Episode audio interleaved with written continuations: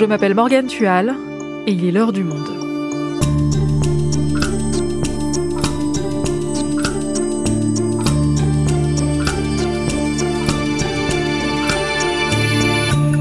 Aujourd'hui, premier d'une série de deux épisodes consacrés à l'histoire de milliers d'adoptions illégales.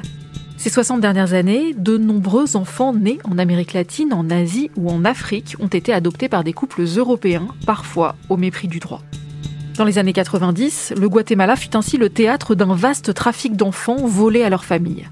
Aujourd'hui, ces enfants, devenus adultes, cherchent à connaître la vérité. Qui sont ces enfants adoptés? Comment de telles adoptions illégales ont-elles pu être possibles? Angeline Montoya, envoyée spéciale du Monde au Guatemala, signe une longue enquête sur le sujet. Elle nous raconte. Adoptions illégales épisode 1, La vie volée des enfants adoptés, un épisode produit par Clément Baudet, réalisation Florentin Baume.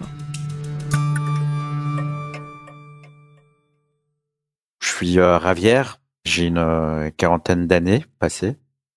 Je suis né en 1977 au Guatemala. J'ai été adopté en 1981 par un couple d'adoptants euh, français via l'association Les Amis des Enfants du Monde. Je suis arrivé avec mon frère qui a un an, un an et demi de plus que moi. L'histoire, la première histoire qui m'a été racontée, c'est que j'ai été abandonné à l'orphelinat Kazakh Canada, qui s'appelle maintenant Kazakh Guatemala. Moi, j'ai toujours été en recherche j'ai toujours remis en question cette adoption. Je ne vivais que pour retrouver ma mère vivante. Donc avec les adoptants, ça a toujours été euh, compliqué. Et euh, quand je suis parti, je me suis éloigné d'eux pour euh, justement aller mieux au niveau santé mentale et physique j'ai euh, décidé de voler mes documents et je dis bien voler même parce que c'était euh, une façon aussi de moi de me réapproprier mon histoire moi-même. En France, euh, la recherche d'origine, même si aujourd'hui on dit s'en préoccuper, elle n'est pas effective. C'est-à-dire que il n'y a pas d'organisme central ou de qui est censé s'occuper de la recherche des origines. On se retrouve vraiment seul alors il y a euh, heureusement euh, au Guatemala euh, une, un organisme qui s'appelle la Liga.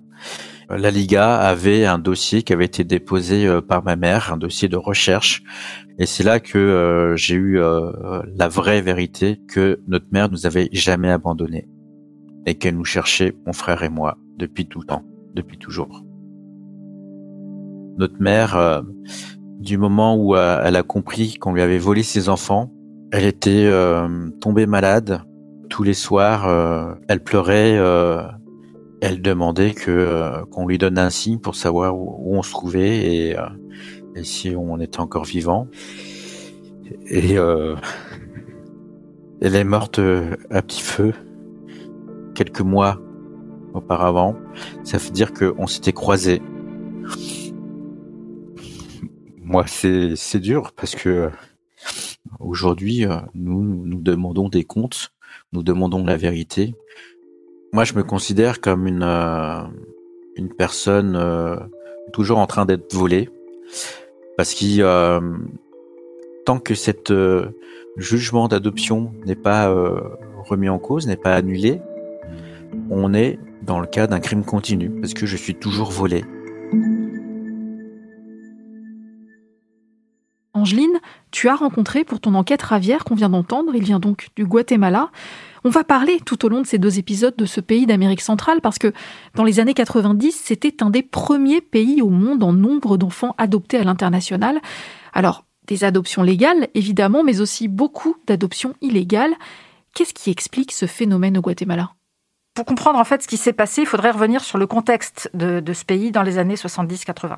Alors il y avait un, conflit armé entre la, guérilla marxiste et les militaires qui va faire 200 000 morts entre 1960 et 1996, surtout des indigènes mayas dans leur, dans leur immense majorité. La répression à cette époque-là est devenue systématique, avec des saccages de villages, des disparitions forcées, des tortures.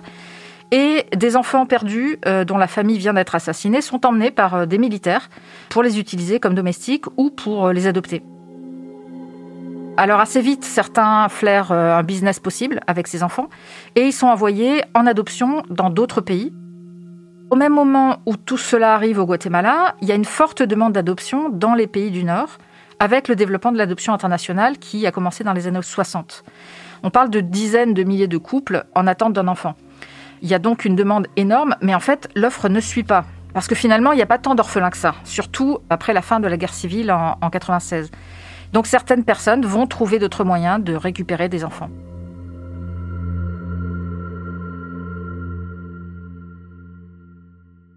Mais alors concrètement, comment ça se passe? Comment ces enfants sont volés? Ça passait par exemple par des rabatteuses qui convainquaient des femmes enceintes d'abandonner leurs enfants moyennant une somme d'argent, de les, de les vendre en fait. Ou alors on faisait signer des déclarations d'abandon aux mères qu'elles ne comprenaient pas parce qu'elles étaient analphabètes. C'est par exemple ce qui s'est passé dans le cas de Javier et de Lorenzo.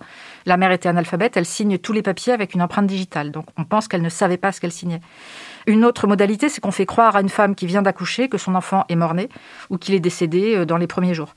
Et enfin, à la fin, euh, il y avait carrément des vols euh, purs et simples en plein jour. Il y avait bien des lois, j'imagine, qui encadraient les adoptions au Guatemala? Oui, alors au départ, il fallait passer par un juge aux affaires familiales et ça prenait beaucoup de temps. Donc en 1977, c'est d'ailleurs l'année de naissance de Javier qu'on a entendu au début, une loi va faciliter les adoptions. Elle va en fait les privatiser. Il n'y a plus besoin de passer par un juge, il suffisait euh, de passer devant un avocat. Euh, au Guatemala, les avocats font aussi euh, office de notaire. Et puis de faire valider cet acte notarié par le parquet général de la nation. Il fallait remplir quelques petites conditions préalables. Donc, les parents adoptifs devaient venir sur place faire leur demande d'adoption.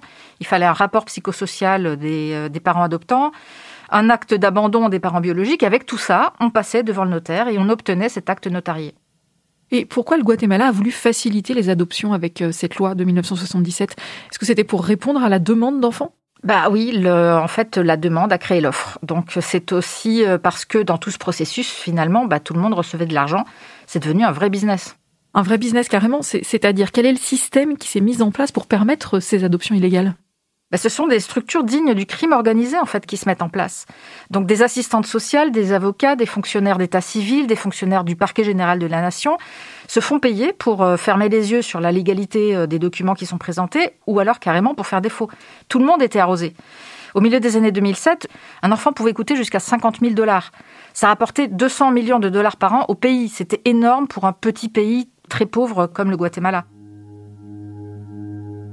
Alors par exemple, les Américains payaient un pack qui incluait le billet d'avion, un tour à Antigua, euh, la ville touristique du pays, le séjour dans un hôtel de luxe, le Camino Real près de l'ambassade des États-Unis, où un étage avait carrément été transformé en pouponnière. Et donc ils choisissaient un enfant. Et en trois jours, ils repartaient avec euh, des articles d'artisanat, un bébé et ses papiers. Alors cette modalité n'a pas été systématique, ça concernait surtout les Américains. Mais par exemple, pour euh, Lorenzo et Javier, ça a pris 27 jours pour Lorenzo et 18 pour Javier. Angine, revenons justement sur l'histoire de Javier et de son frère Lorenzo. D'ailleurs, je précise que ce ne sont pas leurs vrais noms, ils souhaitent préserver leur anonymat. Quelle est leur histoire à eux? Comment ont-ils été volés pour être adoptés en France? Leur mère était très pauvre, elle avait déjà deux enfants, elle vivait dans des conditions difficiles. Lorenzo était dans un état de dénutrition avancé, il est envoyé en fait dans un foyer privé, Casa Canada. Alors, Casa Canada, c'est un institut pour mineurs qui a été fondé en 1977 par une Canadienne, Naomi Bronstein. Elle se sentait euh, investie de euh, la mission de sauver euh, des enfants de pays du tiers-monde. Donc elle se donnait pour mission de soigner les enfants. D'ailleurs, Lorenzo a été remis sur pied en un mois ou deux. Mais progressivement, l'Institut a convaincu leur mère de placer aussi Javier. On a dit à leur mère qu'on les enverrait aux États-Unis pour les soigner, pour les nourrir. Mais c'est pas tout à fait ce qui s'est passé. Notre mère, euh, on l'a euh, trompée, on a euh, voulu lui faire croire qu'on allait l'aider et qu'on allait justement s'occuper de ses deux petits enfants, de les soigner, de les remettre un petit peu sur pied, puis qu'on allait lui rendre. Et sur cette base-là, ma mère, qui était illettrée, a signé des papiers, a fait confiance, et c'est comme ça que finalement, on lui a volé ses enfants. En quelques semaines, on était déjà adopté, on était déjà en France. Elle est allée plusieurs fois sur place euh, pour savoir euh, où on était, euh, si on était revenu, et puis pour juste nous reprendre. Ça fait qu'à chaque fois, c'était porte close, jusqu'au jour où finalement on leur a donné des photos de nous, tout souriant, avec une couronne des rois. C'était la, la, fameuse galette des rois. On lui a sorti un autre mensonge sur le fait qu'on était chez une comtesse, donc ça veut dire que elle, elle pouvait que se réjouir. Donc ça, c'était juste pour essayer de qu'elle cherche pas plus. Et c'est là qu'elle a compris qu'effectivement que qu'elle nous verrait plus.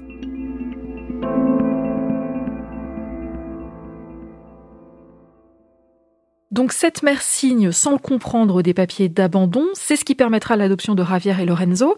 On est donc au Guatemala, mais le lien avec la France, avec les parents qui vont adopter les deux frères, il se fait comment? L'adoption, elle s'est faite par l'intermédiaire des Amis des Enfants du Monde. Les Amis des Enfants du Monde, c'est ce qu'on appelle un organisme autorisé pour l'adoption, un OAA. C'est une association privée assermentée par les autorités françaises pour effectuer des adoptions et qui est contrôlée par les pouvoirs publics. Actuellement, il en existe 25, il y en avait un petit peu plus à l'époque. Les Amis des Enfants du Monde euh, a été fondé par euh, une dame aujourd'hui âgée de 85 ans, Minnie Galozzi. Et euh, les Amis des Enfants du Monde va servir d'intermédiaire pour l'adoption en France de quelques 80, un petit peu plus de 80 enfants guatémaltèques et environ 7000 autres venus du monde entier.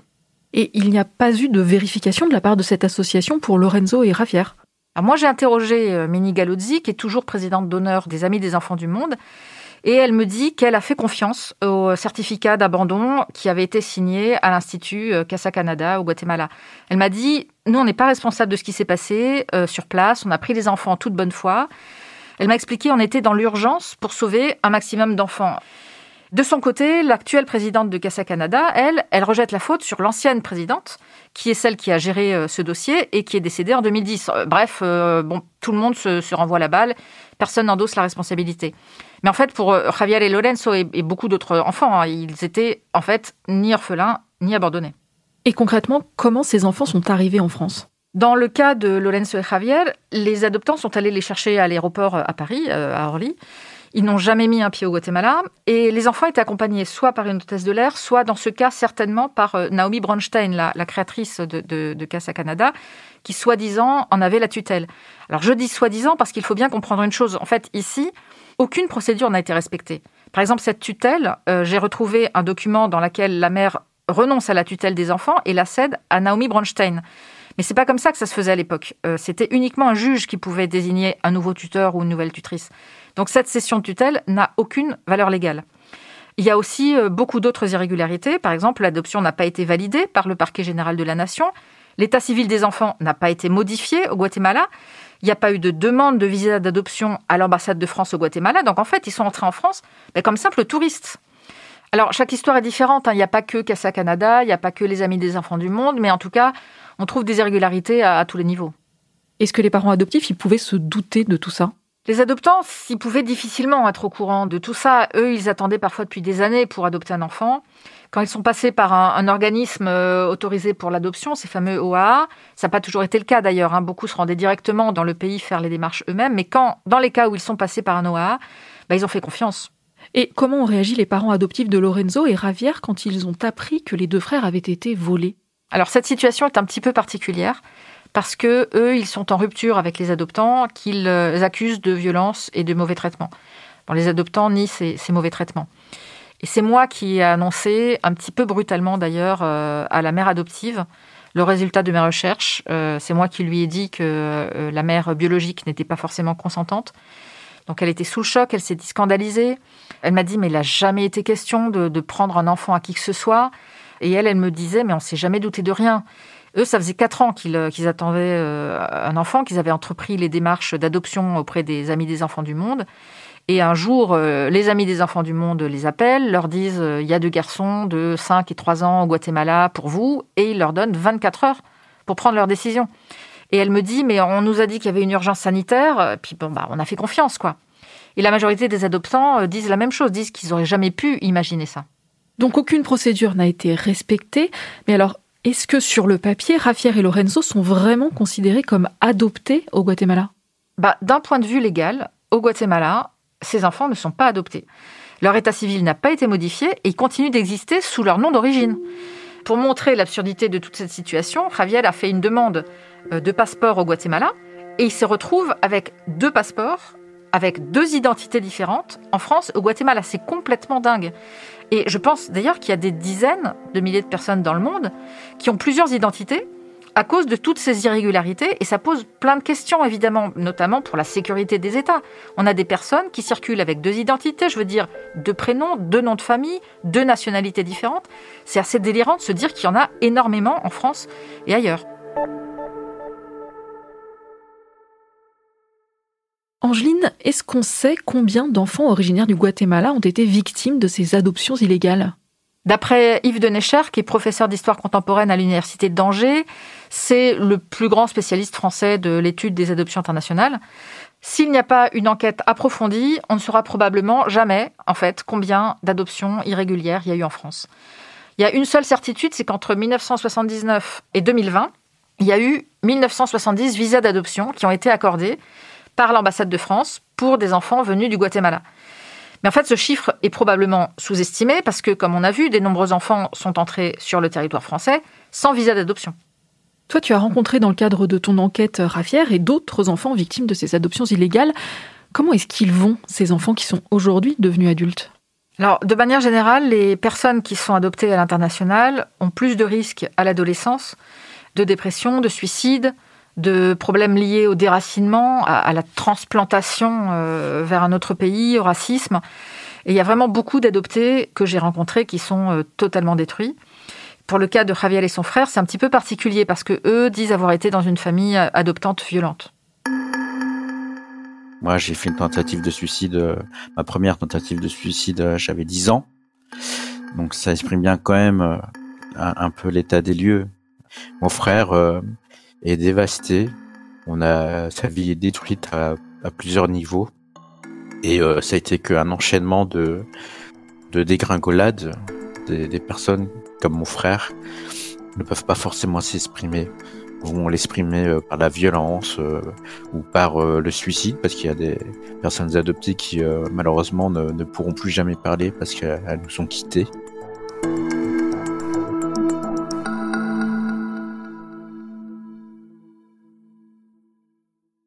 À partir de quand les deux frères ont commencé à rechercher leurs origines?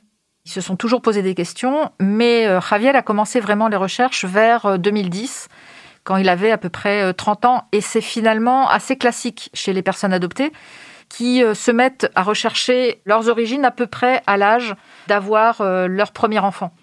Aujourd'hui, ceux qui recherchent ont entre 30 et 40 ans, ils sont nés dans les années 80-90. Mais les recherches, euh, elles risquent vraiment d'exploser quand les adoptés des années 90-2000 vont s'y mettre, parce que c'est dans ces années-là qu'il y a eu le pic de l'adoption internationale. Donc ils vont être de plus en plus nombreux à faire ces recherches et à demander des comptes du coup. Ces personnes se battent aujourd'hui pour connaître euh, leur origine, la vérité sur leur histoire. Donc c'est par exemple le cas de Mariella, une femme euh, adoptée au Guatemala par une famille belge. Alors elle, contrairement à Javier, elle a pu retrouver sa mère encore en vie. Elle a créé une fondation qui s'appelle Racines perdues euh, et, aujourd'hui elle se bat pour euh, accompagner les recherches des adoptés et faire la lumière sur toutes ces adoptions euh, illégales.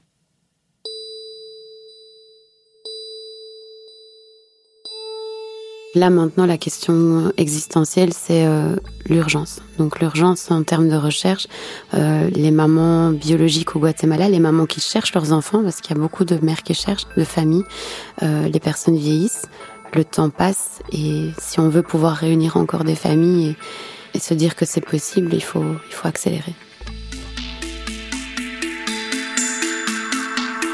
Demain, dans l'épisode 2, vous entendrez l'histoire de Mariella et le combat pour la vérité de ces milliers d'enfants volés.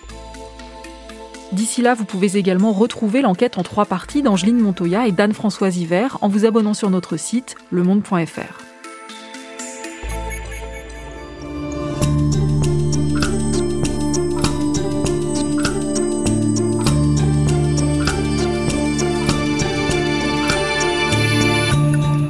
C'est la fin de l'heure du monde, le podcast quotidien d'actualité proposé par le journal Le Monde et Spotify. Pour ne rater aucun épisode, vous pouvez vous abonner gratuitement au podcast sur Spotify ou nous retrouver chaque jour sur le site et l'application lemonde.fr. Si vous avez des remarques, des suggestions, des critiques, n'hésitez pas, envoyez-nous un email l'heure du monde @lemonde.fr. L'heure du monde est publiée tous les matins du lundi au vendredi. On se retrouve donc demain. À bientôt.